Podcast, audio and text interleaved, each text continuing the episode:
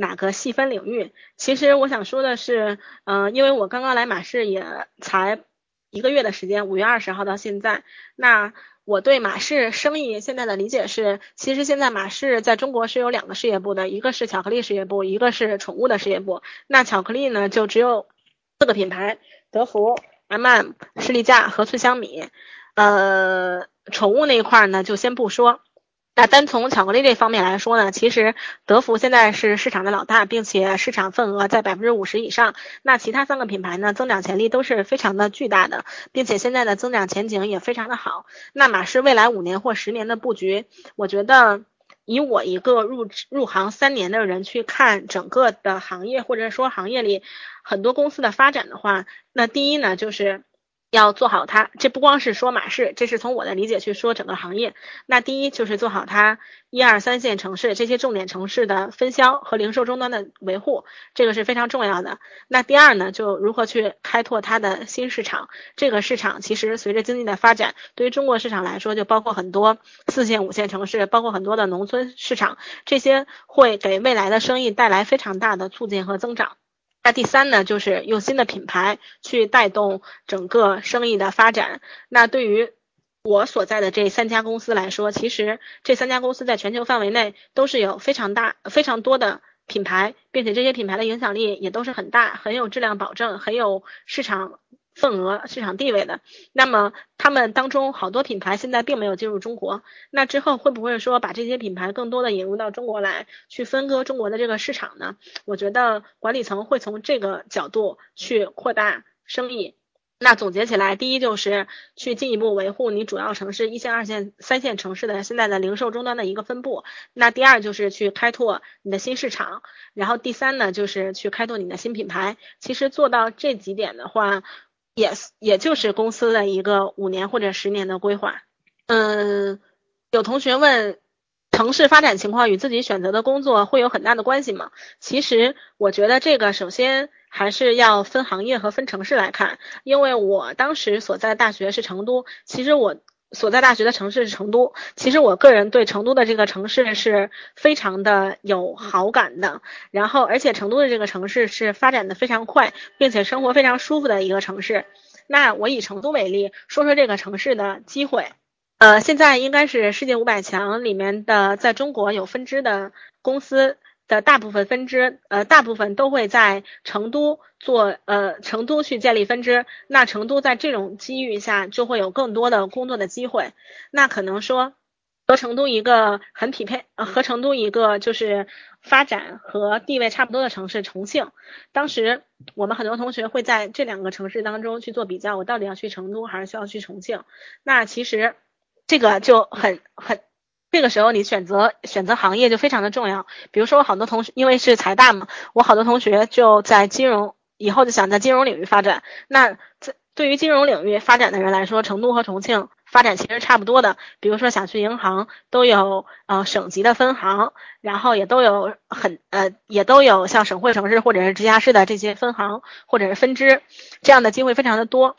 但是，比如说，如果你想选到快销这种公司的话，那快销在西南所设立的办事处或者是分公司，基本上都会设立在成都，不会设立到重庆。这个时候呢，成都可能就会说机会更多一点，重庆的机会就稍微少一点。那我再说其他公司，比如说，因为我是学会计的，我的很多同学，嗯，毕业就业之后会选择四大会计师事务所。那四大会计师事务所在成都和重庆之间的分配就是。呃，如果我没记错的话，就是呃，毕马威和安永是在成都的，呃，然后德勤和普华永道是在重庆的。所以说，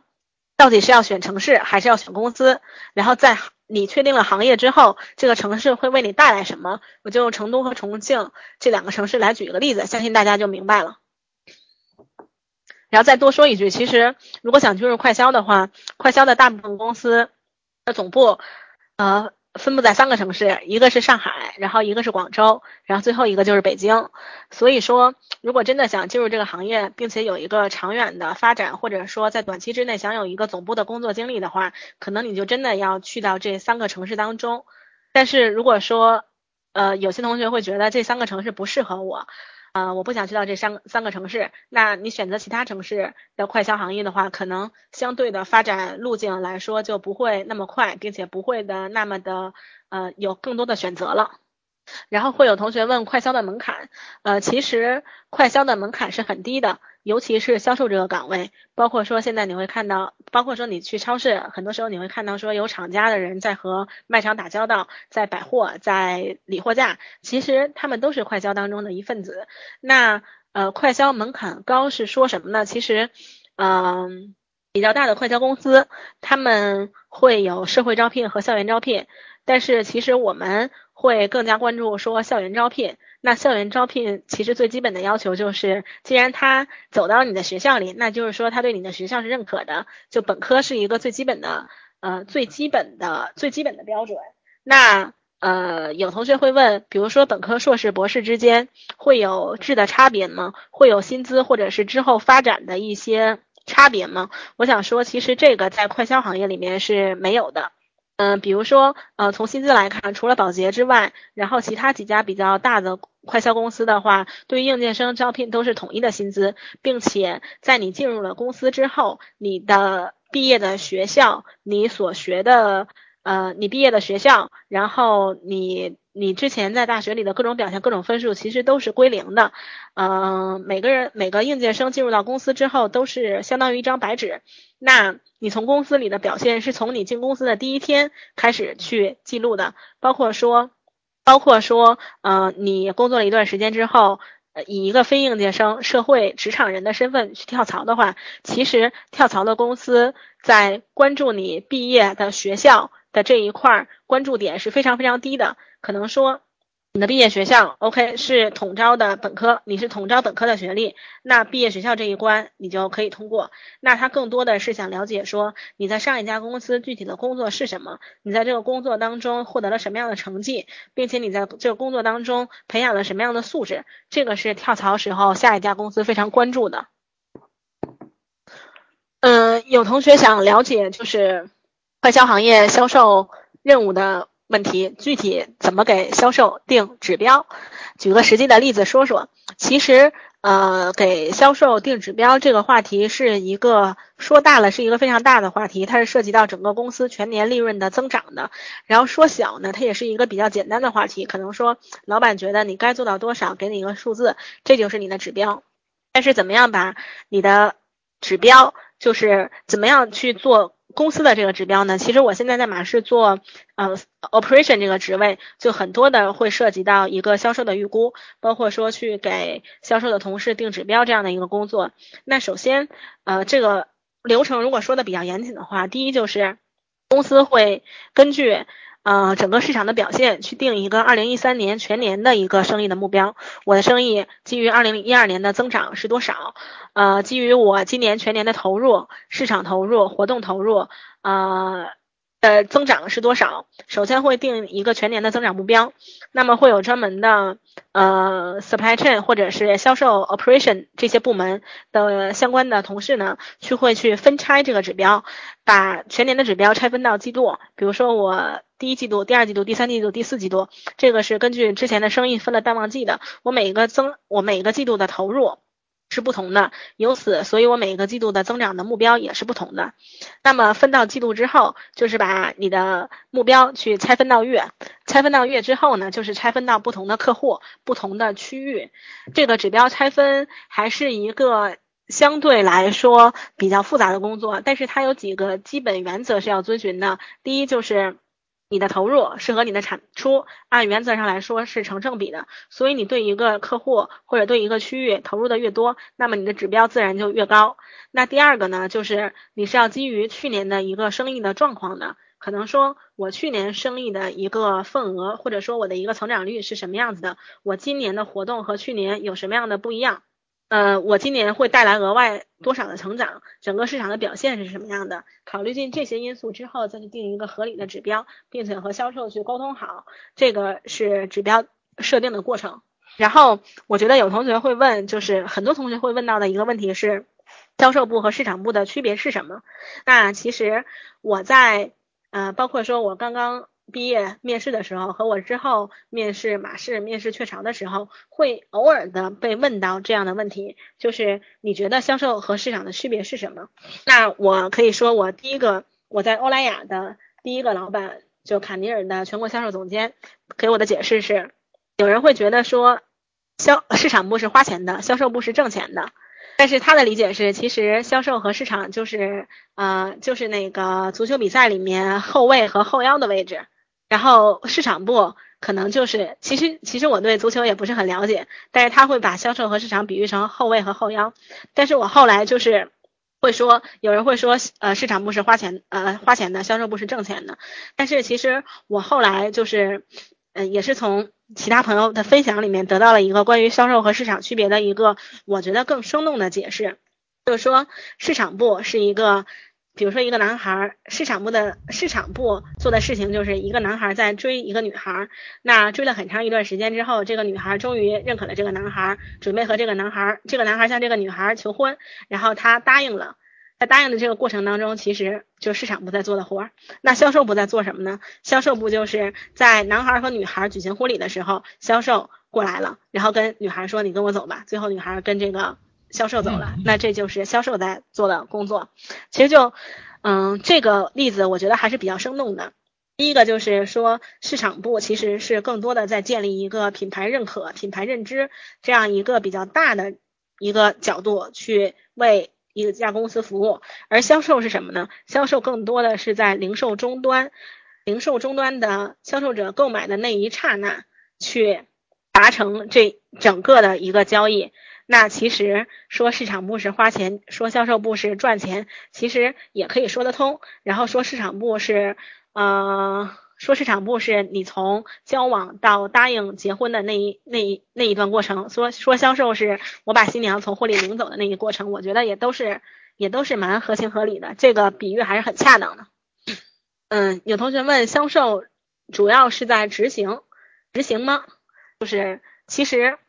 销售部门是一个非常大的部门，这个部门下面还有非常多的分支的部门，比如说我之前会在。重点客户部主要是负责和客户去谈判，然后比如说我现在是在 sales operation 的这个部门，可能更多的去做一些项目，做一些销售的预估，做一些销售的规划和数字的分析。然后比如说会有渠道发展部，比如说会有呃渠道市场部，渠道市场部其实就是我之前有提到的市场部和销售部的桥梁。那销售。是不是在做执行呢？我觉得不是，但是对于销售来说，执行力是非常的重要的。比如说，呃，我的重点客户部和客户谈成了一些活动、一些呃一些协议，需要区域销售同事去门店里执行的。这个时候，在做的是执行力是很重要的，但是又不能说主要是在执行，因为你在这个执行的过程当中，其实你是要发挥主观能动性的。不是说百分之百的执行就能够完成指标，因为第一，百分之百的执行在门店基本上是不可能达到的，即使达到的话，也是需要你付出非常多的努力，去让采购去，呃，接受你的观点，把你的观点去卖给采购，让他们接受，这个时候你才能做到百分之百的完美执行。第二就是，其实。你在执行的过程当中，每一家门店都是每个客户都是有它特殊的特殊性所在的，而全国的一个比较大的范畴的执行指引，呃，其实只是一个大方向的指引，到具体客户的时候还会有具体的分析。所以销售是一个执行力非常重要的一个团队，但是对于这个团队来说，它又不是一味的在执行，而是在发挥主观能动性的执行。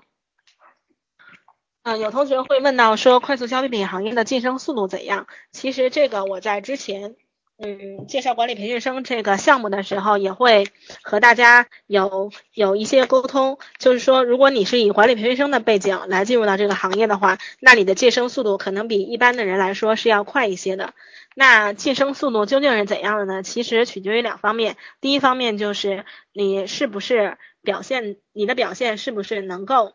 让你去做到你的下，比如说，比如说你现在在主管的位置，那你的表现、你的素质是不是能承担一个经理的这样一个位置的职职责？第二个就是你要看，虽然你的能力已经达到了经理的这个位置，呃，已经达到了经理的这个水平，但是公司里是不是有经理的 high count 给到你？所以说，晋升这个东西还是百分之七十在个人的努力，然后百分之三十在机遇。呃，机遇真的是非常重要，这也是为什么有一些人选择跳槽，不是因为老板不好，或者是因为公司不好，而是因为他在公司能力上已经达到了一个经理的级，已经达到了一个经理的水平，但是就是没有一个 high count 给到他，所以他只能从外部去寻找这样的机会。所以表现和缘分都很重要。嗯，然后有同学会问到说，啊，有很多同学分享说碰到一个好领导非常的重要。其实这个也是我之前会给大家分享的。呃，对于我来说，呃，给大家分享到的就是在管理课程里面一个很重要的一句话，就是一个人离开一家公司不是因为他是一家坏公司，而是因为他遇到了一个坏领导。所以说，如果一个公司的离职率很高的话，那公司的领导是需要做深刻的自我反省的，是不是因为领导自身的原因而导致了说我的员工离开公司？呃，我个人是觉得找一个好的老板是非常的重要的。第一呢是呃，老板是和你工作里面是和你的工作里面接触到的相对来说呃会有。很多接触的一个人。第二是老板，其实，呃，就相当于你在学校里的老师。这个老板的水平怎么样，和他是不是能够去发展他的下属，是直接影响到你能学到的东西和你未来的发展的。然后第三就是这个老板的风格是什么样的，直接影响到这个老板的团队，也就是你所在的团队的风格和整个团队的凝凝聚力。所以说，有一个好老板的话，就会等于说。就百分之九十的等于说你也拥有了一个好的团队，而一个好的老板、好团队的话，是你在整个公司里开心工作并且高效工作的一个基础的保障。然后还有一个就是额外的分享给到大家，就是如何规划自己的人生。我这里面写了一句话，就是人生是一场马拉松。包括说刚才通过很多同学问我的问题，就很多人会问到说，快销里面职业晋升，呃，快销里面晋升的速度是怎样的？然后，其实这个问题，呃，如果说不只是，呃，如果说，如果说有有人问到我的话，我会跟他说，其实人生是一场马拉松，不要在乎三年五年的得失。呃，如果真正的到一家公司，然后对你公司身边的人有。很多很多的了解之后，你就会发现，其实真正比较高层的人都过都是经历过非常非常多的历练的，包括说，嗯，我之前的老板，可能他，我之前在欧莱雅的老板，他毕业的时候也是以管理培训生的身份加入到强生的，可能说以管理培训生的身份加入到一家公司，他之前的晋升会非常的快，比如说从从。从专员到主管，从主管到经理，因为这些晋升之间的所所需要的跨度，我个人觉得是比较比较少的，所以很多人可能会三年到经理，然后可能会四年到经理，然后稍微比较慢一点，或者是呃自我觉得比较慢一点的人，可能是五年六年到经理。那其实。大家最后的归宿都是可能五年之后已经升到了晋升到经理这个职位，那么从经理再往上总监这个职位，其实就需要你很多的历练和你很多的经验在里面了。那可能我的老板他十年做到了总监的位置，可能有些人十五年做到总监的位置，可能有人二十年做到总监再往上做到副总裁的位置，那。可能很多人会觉得，如果说从主管升到经理，我两我三年和五年的差距是中间有两年，相当于差了有百分之四十，可能这个差距有点大。我觉得我自己的晋升速度很慢。但是如果说到总监的这个职位上，你觉得十二年或者是和十五年中中间的差距大吗？其实把人生拉开来看的话，人生就是一场马拉松，可能你最后的比的不是谁跑得快，尤其是在前半段跑得快是。跑得快是不能说明你跑得长久的，所以我觉得在这个在你的职业生涯中也是一样，就是大家不要追求开始跑得有多快，而是要追求你这场马拉松的距离是有多长的。嗯，有同学问到，就是老师公司会用 LinkedIn 吗？就是这个问题，我觉得也很好。嗯，给大家分享一个东西，就是在跳槽方面的，其实对于很多想要跳槽。的人来说，呃，你的机会是很多的。那为什么会有这么多机会呢？就是因为现在互联网技术很发达，互联网技术为大家提供了非常多的途径，去让更多的猎头去接触到你。那第一个呢，就是 LinkedIn 这个东西。你可以在上面去注册，去更新你的简历，去建立你的朋友圈，包括说，呃，公司的很多高层，我之前的销售总监，然后包括说马氏现在的全国的总经理，其实都是在 LinkedIn 上有账号的。然后呢，因为大家在这个上面注册了账号，并且更新了你的简历，更新了个人信息之后，很多的猎头会在上面去寻找他们所想，呃，去去去招募的人才。然后这个是第一个是 LinkedIn，然后第二个呢，包括现在就比较火的，因为 LinkedIn 是一个全球性质的嘛，然后现在比较火的就是呃猎聘网，就中国的，和 LinkedIn 的形式差不多，然后也是你在上面注册你的个人信息、你的简历信息，最后呃上面会有非常多的猎头，他们可能会关注到你，他们可能会向你提供一些呃与你个人经历相匹配啊，你可以去尝试的一些职位，呃其实。我从雀巢到马氏的猎头，呃，当时是有一个猎头来找我，然后这个猎头呢是专门为马氏服务的一家猎头。当时他就是在 LinkedIn 上看到了我的，呃，我的简历，我的个人信息，之后是通过电话联系到我，然后提供了马氏这样的一个机会的。所以说，呃，对于跳槽的同学来说，这些资源是非常的重要的，包括说。嗯，现在呃，因为你想跳槽的时候，会经常在呃 LinkedIn 啊，或者是猎聘上更新简历，所以我想跳槽的那段时间，基本上最多的时候每天可以接到五个猎头的电话。然后，但是现在呢，因为已经工作已经稳定下来之后，就很少去关注这些呃猎头的网站，然后也很少在上面去做更新，所以可能就关注你的猎头就不会那么的多。但是你和你的这些网站的资源是。一直在这里的，等你下一次有了想换工作的念头，或者有想换工作的想法之后，这些网站会继续的帮助到你，去和你的目标公司相去匹配的。然后有同学会问到，就是应届生去猎头可以吗？总感觉人家看不上应届生。呃，我是觉得说，其实呃，你可以在上面更新简历，但是如果说。呃，应届生和已经工作的社会社会社会人相比的话，可能猎头更多的会去关注到有工作经验的人，因为他们作为为企业去寻找合适合适人选的。这样的猎头的话，企业最基本的要求都是可能会要求有相应的工作经验，可能会要求有相应的背景，但是也不排除说有一些猎头可能会去帮助企业找一些比较初级，啊，对工作经历要求比较低的职位，这个时候你可能就是他们去寻找的目标了。嗯，就是还会有同学问到说，在快销行业里面学历是不是很重要？呃，其实我个人的理解是，只要你进到这个圈子，本科的学历是足够的，而呃硕士和博士的学历不是为你加分的项。但是你在如果，但是这个圈子里面也有非常多硕士或者博士学历的人，那其实这个学历带给他们更多的是什么呢？就是在。就和前面说到读大学其实是一个道理，就是在大学里重要的学的是学习能力和解决问题的能力，而不是说去学专业知识去拿一个文凭。那可能在快销行业里面的硕士，啊，很多也是 MBA 或者是博士，他们更多的是思维能力、解决问题的能力非常的强。他们之所以晋升或者说走得更长远，并不是因为他们是名牌大学或者是说他们的学历高所决定的，而是因为。他们的能力支撑着他们走得更远。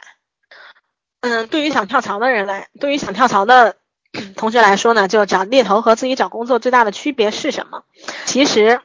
如果自己找工作的话，你无非就是把你的简历投给企业招聘的网站，而这个时候就和许多应届毕业生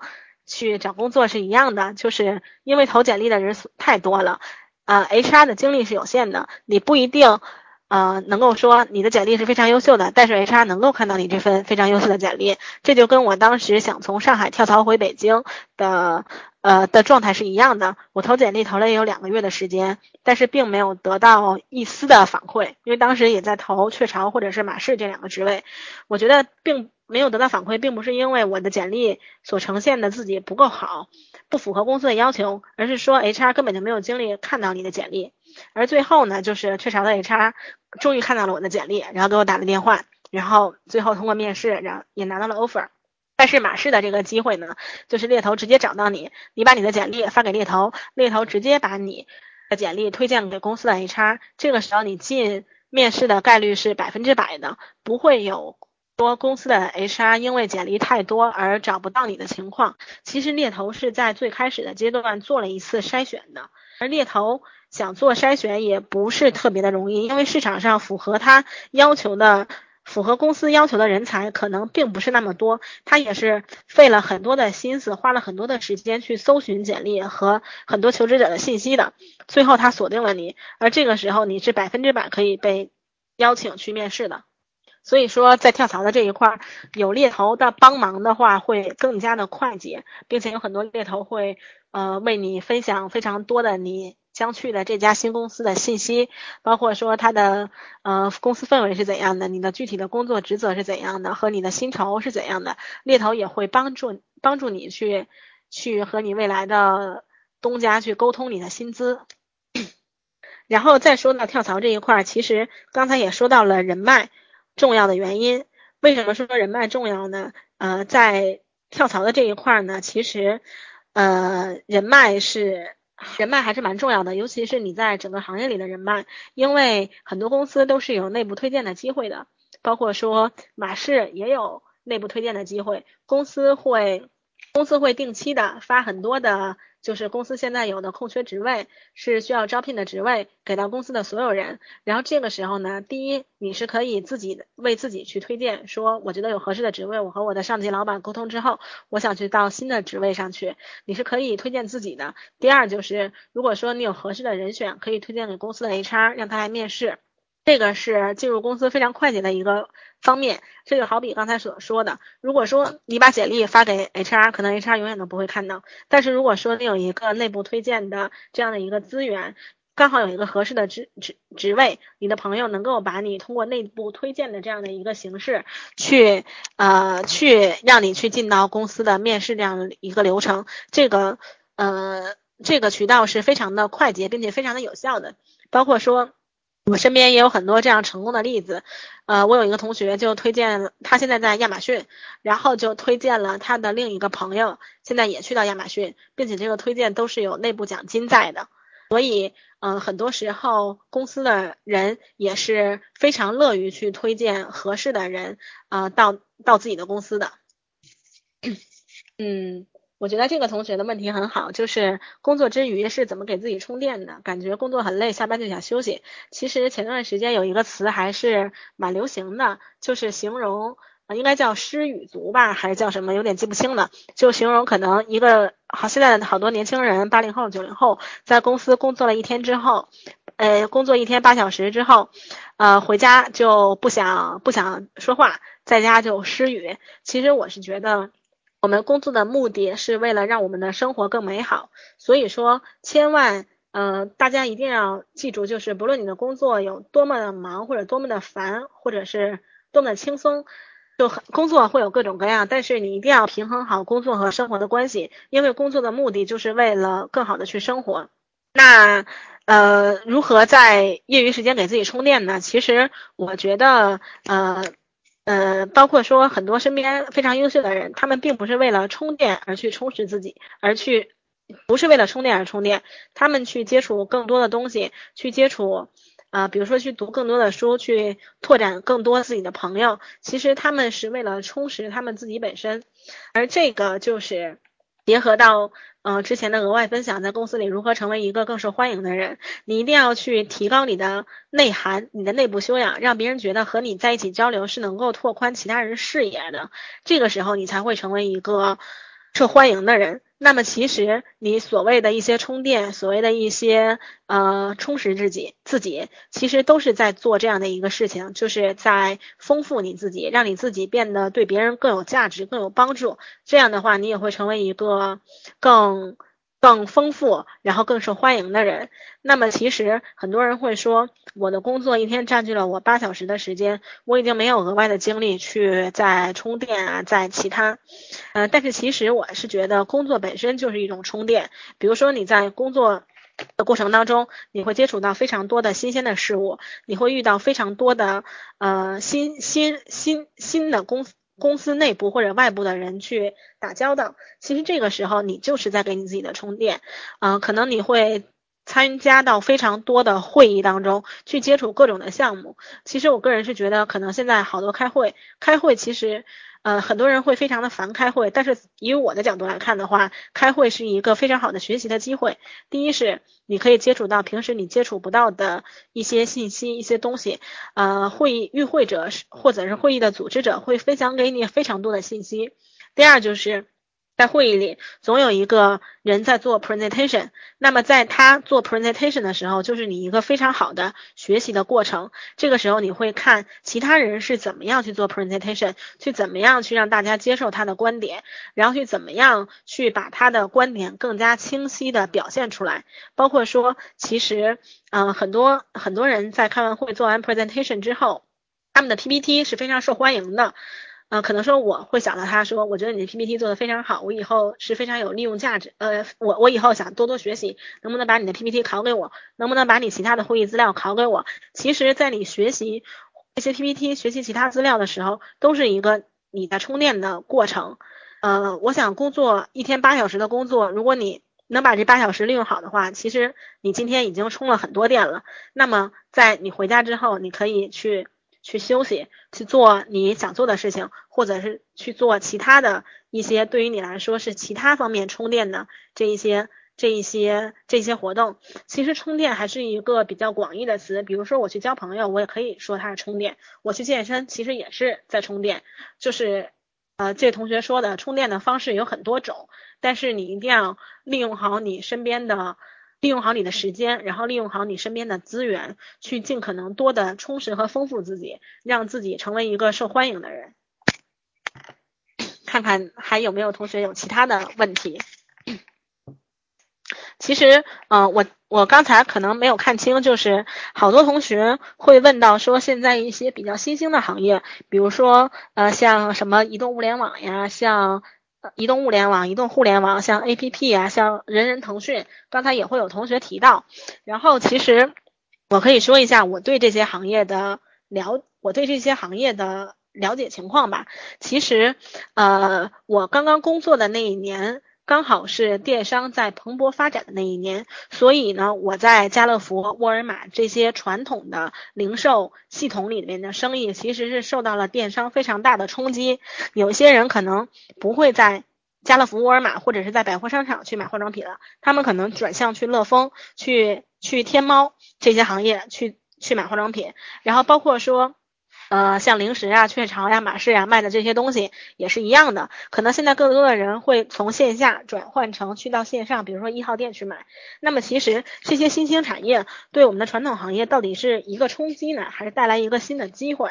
呃，当时出于对电商的一个兴趣，我也看了非常多关于电商的资料，然后我身边也会有很多就是电商的朋友。我会和他们去沟通，去去去了解这个新兴的行业，包括说我在公司也会去找说有没有去做电商客户的工作机会。我对这个工作机会非常的感兴趣，我也想去做电商客户，比如说我想去做亚马逊，我想去做乐蜂，我想去做这些客户。其实，嗯，就像之前应该是呃今年有一个移动互联网的大会，然后如果。关注的同学可能会了解到，在那个互联网的大会上，其实马云和马云大家都知道，然后和王健林，王健林就是现在万达的老总，他们俩是打了一个赌的。马云打赌就是在十年之后，互联网是可以取代网上销售是可以取代实体零售业的。但是王健林就说，网上网上销售是肯定不可以取代实体零售业的。其实我觉得现在这个东西呢，都是这些所有的行业都是一个相辅相成的东西。其实他们只是只是一个渠道而已。真正消费者真正真正真正到手的是你的这个产品，我想买的产品我买到手里。但是通过什么样的渠道来说，消费者可能去选择一个更便利的渠道，更更性价比更高的一个渠道。但是对于所有的这些 supplier，就是我们这些传统意义的公司来说，其实。这些行业并不是说影响了我的生意，而是说这些新兴的产业是会促进我之后的生意的。包括说现在很多的零售卖场，家乐福啊、沃尔玛呀、麦德龙呀，然后像山姆呀，他们都会发展自己的线上零售店。然后包括说现在所有的这些快销的很大的公司，包括说中等的或者小型的公司，像像欧莱雅呀、玛氏呀、雀巢呀，都会发展自己的电商的客户。并且电商的客户现在对于实体的实体实实呃，对于快销这些重要的公司来说，都是非常大的一块的零售的渠道，然后这一块的生意也是增长的非常好的。所以说，这些在传统行业中新兴行业的机会也是非常值得大家去关注的。就是说，有些同学会觉得，我想去到一个新兴行业，因为新兴行业是一个顺风车，能够加速我的发展。但是其实。呃，新兴行业大的前景是好的，但是不一定说新兴行业里面所有的公司都是能够有非常非常大的发展的。比如说，我可以举一个简单的例子，就是应该是去年或者前年的时候，团购网站是非常火的，包括说二十四券呐，包括说呃拉手呀，在地铁里打了非常非常多的广告，看起来是一个非常朝阳无限的一个行业，但是这些行业最后。呃，像这些公司最后都没有做成功，可能说它会给人一种非常的朝阳、非常积极向上的这样的一个感觉，但是实际上它是有很大的风险在的。但是说，如果你在传统行业里面去选择了一个和新兴行业、和新兴行业去对接这样的一个机会，第一，它是可以更成熟，可以给你提供一个更大的平台；第二，就是你可以搭载。你可以搭乘新兴行业的这个顺风车，在传统行业里面做出来一个更更容易，并且做出来一个更大的成绩。比如说，在传统卖场里，我的生意可能是百分之三十的增长，但是如果说我做到亚马逊、做到淘宝这些电商客户的话，我的生意在这些客户里面的成长可能就是百分之三百。这样的话，你的价值就很快的凸显出来了。所以说，如果说去看一个行业的发展的话，你不一定要选择。新兴行业里面的新兴公司，你完全可以选择在传统行业里面一些老牌公司。老牌公司里面是有很多的职位去和新兴职业去对接的，这是我想和大家分享的一点。呃，有同学会说，我如何看待金融行业？比如说进信。呃，信贷、贵金属、理财，然后包括刚才有同学问我如何看待保险行业。嗯，其实作为一个财经类院校的毕业生来说，我对这些行业还是有比较多的关注的。然后包括说，嗯，平时会去看和讯，和讯的财经页面。这个大家如果对这些行业有关注的话，也可以去关注一下和讯网上面的很多资讯都是非常有帮助的。然后，如果你提到金融行业，其实。你提到信贷、贵金属、理财，其实我觉得这些行业在中国已经发展很久了，不能说它是新兴，也不能说它已经，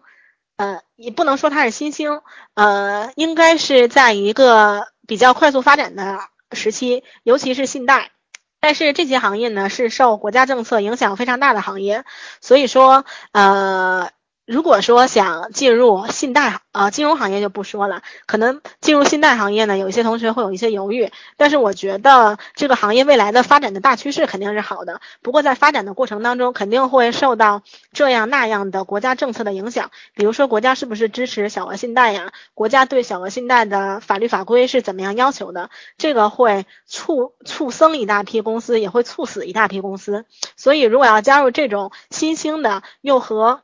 那不能说新兴，比如说要加入这种和国家的政策紧密相关、很受国家大大方向、大政策引导的行业的话，你去关注国家的一些出台的一些相关政策呀、近期的一些发展报告呀，是很有帮助的。然后刚才有同学会问到我保险，对于保险怎么看？其实我一直觉得保险是一个朝阳行业，包括说我自己之前也对保险行业做了非常多的了解。其实保险这个行业。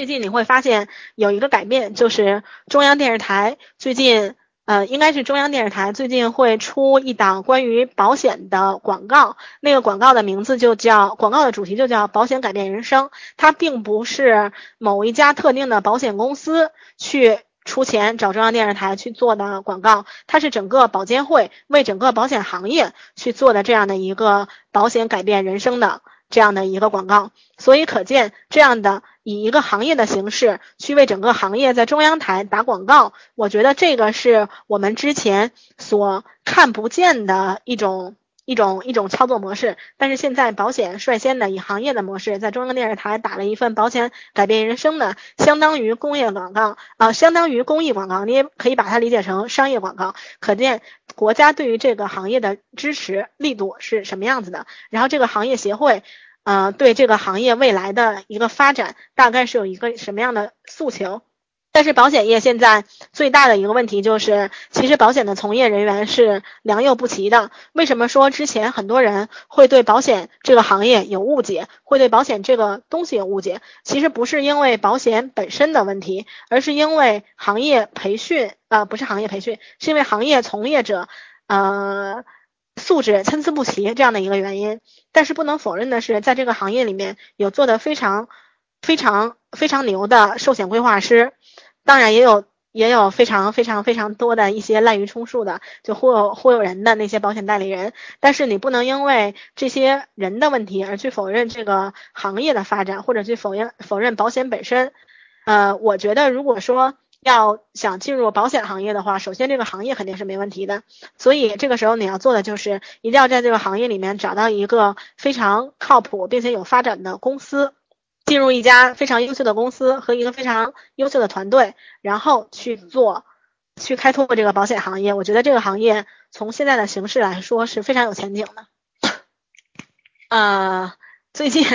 嗯，我觉得同学们对那个行业的关注还是蛮多的。其实我对行业的了解，因为我也是一个只工作了三年的人，并且我在大学四年里面，其实我对行业的了解还是蛮少的。包括说我在大学里面，可能更多的是接触一些金融行业呀，接触一些会计师事务所，然后可能会因为我自身对快速消费品行业比较感兴趣，我可能会关注到快销的这些这些发展的这些公司。但是毕业之后，其实。当你进入社会之后，你会发现你周边会接触到更多的人，然后你的工作可能会需要你去获得更多的信息。那这些信息更很多的也包括说整个行业的信息，整个行业的发展，你也会考虑说我之后的人生发展要不要换一个行业，或者说呃要不要做一个全面的转型，哪些行业是对我有帮助的。所以我也是基于这些基于这些目的。包括说，我从我身边的朋友或者是老师、同事身上获得的一些信息，来去看其他的行业，来去看其他的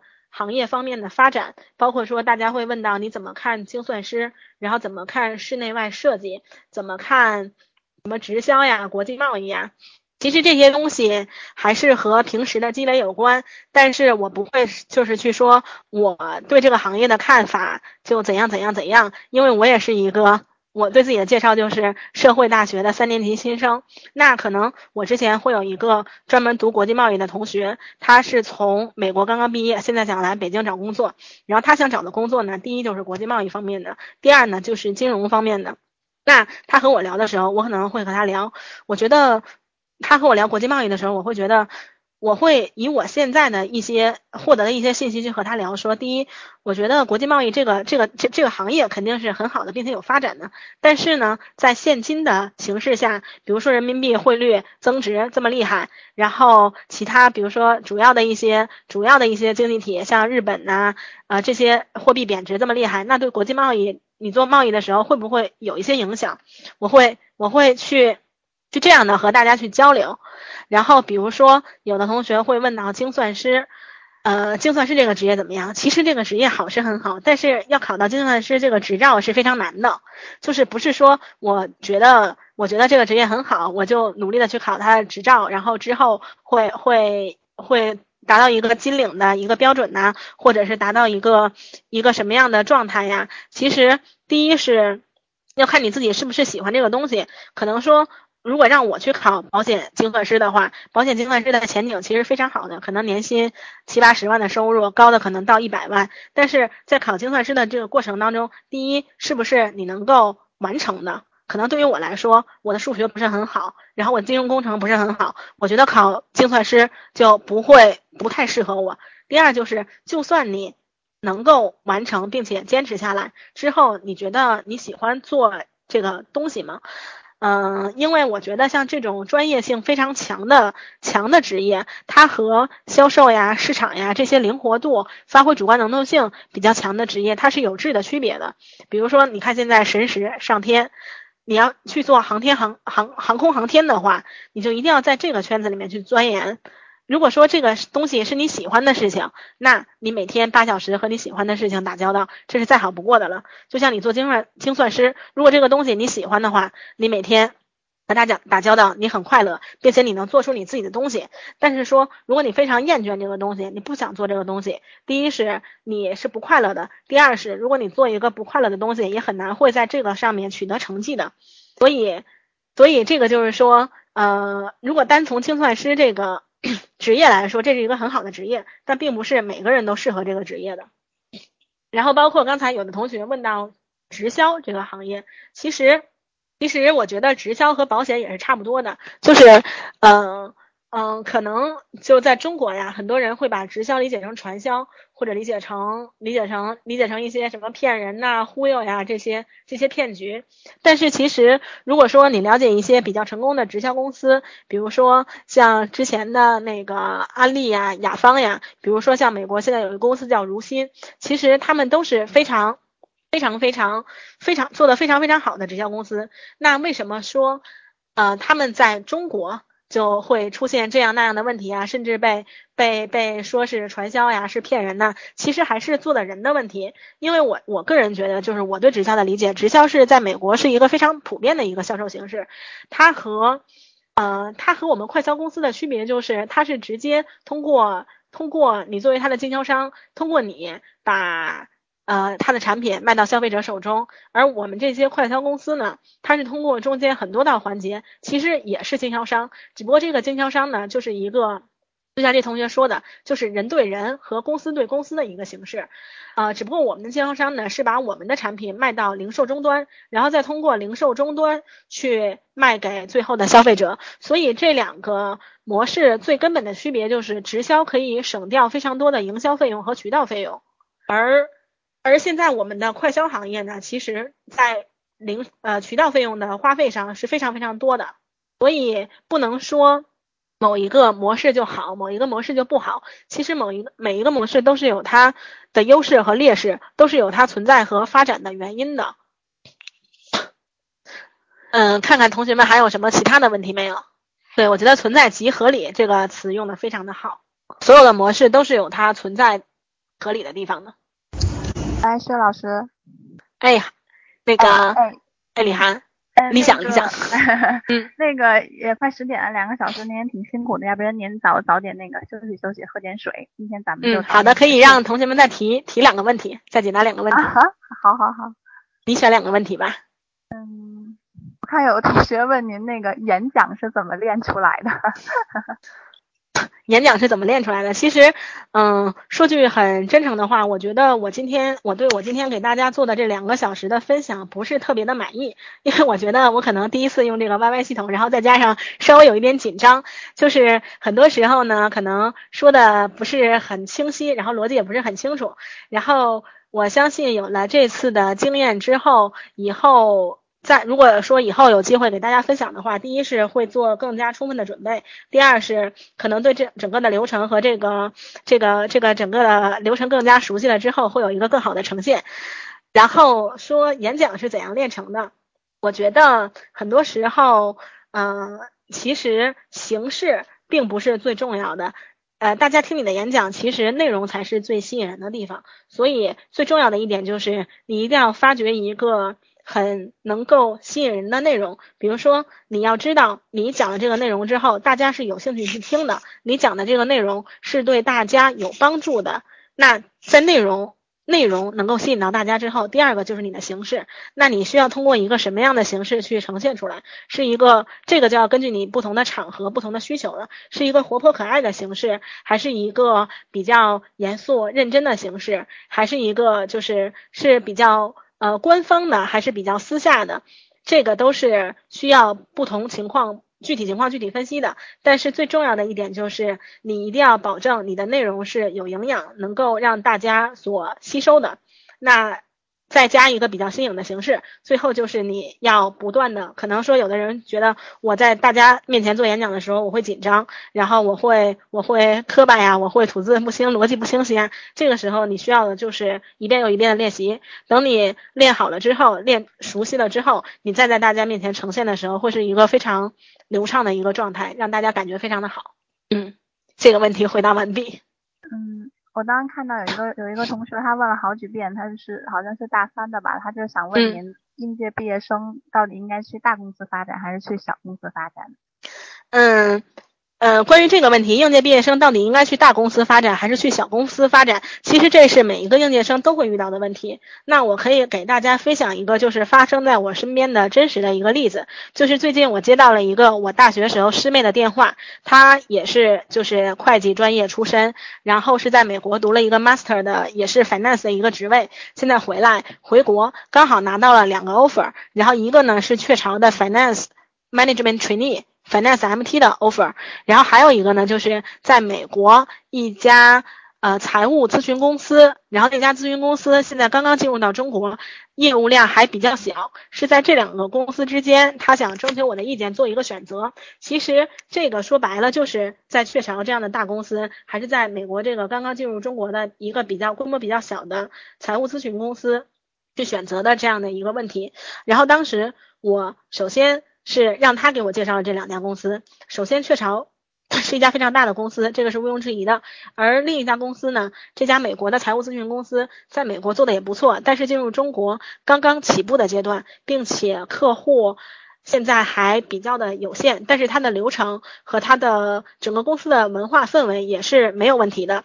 那在这个时候，其实我会问他一个问题：第一，你对你未来的职业生涯是怎样规划的？如果说你的职业生涯规划是我之后想跳槽到其他的公司去做财务总监，或者是说如果我我想在公司里面做财务，还是说我想在咨询公司里面做财务的咨询、财务的外包，那其实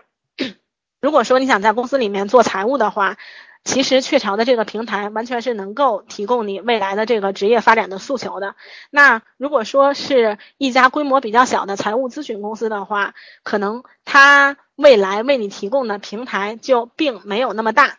然后第二点，我是问他，你了解了你现在这家呃拿到 offer 的财务咨询公司的客户状况吗？这些客户是你想做的客户吗？这些客户里，你觉得能从给这些客户提供服务的过程当中学到东西嘛，然后他其实当时感触还是蛮大的。他给我的反馈是，嗯，我觉得这确实是一个比较重要的点。比如说，这和我进四大会计师事务所是一样的。比如说，我进了普华永道，我在金融组做审计，和我在呃能源组做审计是完全不一样的。我的两个同学同样是去四大做审计，都在普华永道。呃，第一个同学他现在做的客户都是。呃，银行的客户，然后第二个同学他做的客户可能就是一些农业呀、什么双汇呀这些农户的客户。虽然他们俩在一个公司，但是平台完全是不一样的，接触到的东西也完全是不一样的。相信他们俩在选择第二份工作跳槽的时候，呃。所选择的范围也是不一样的。比如说，我做金融，我之后就可以去选择到金融一些银行呀，跳槽到银行。但是我可能做了农业这些科公司之后，我可能更多的会向这个方向的公司去发展，是更有利的。所以这也就回到了我刚才最基本的那个问题，就是说你在选择小公司和大公司的时候，第一，你一定要考虑说这个平台是什么样的，这个平台是不是符合你之后职业发展的一个诉求。然后第二就是，即使是小公司，其实。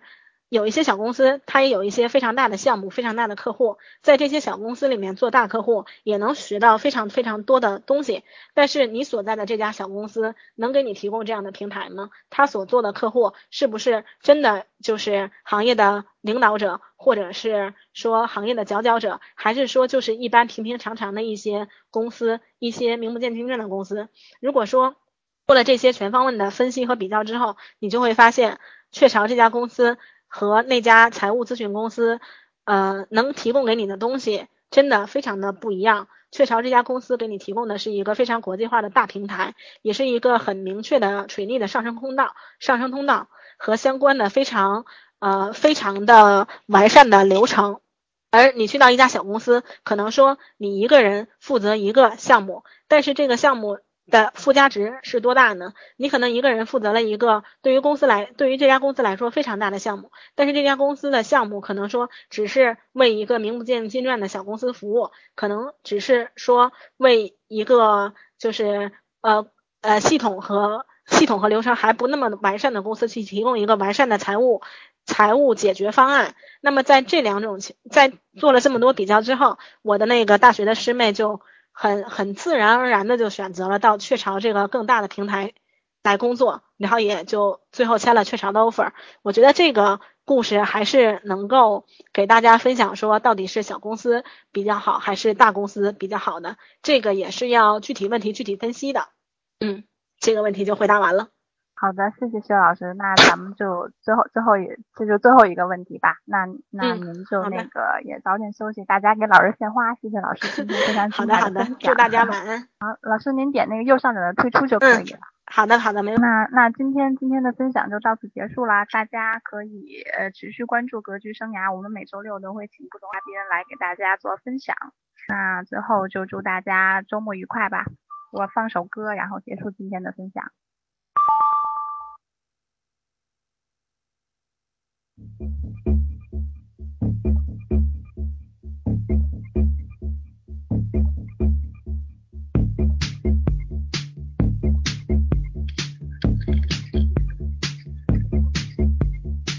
忙忙忙，应付不完，转转转，没方向，乱乱乱来乱，好像迷途的羔羊。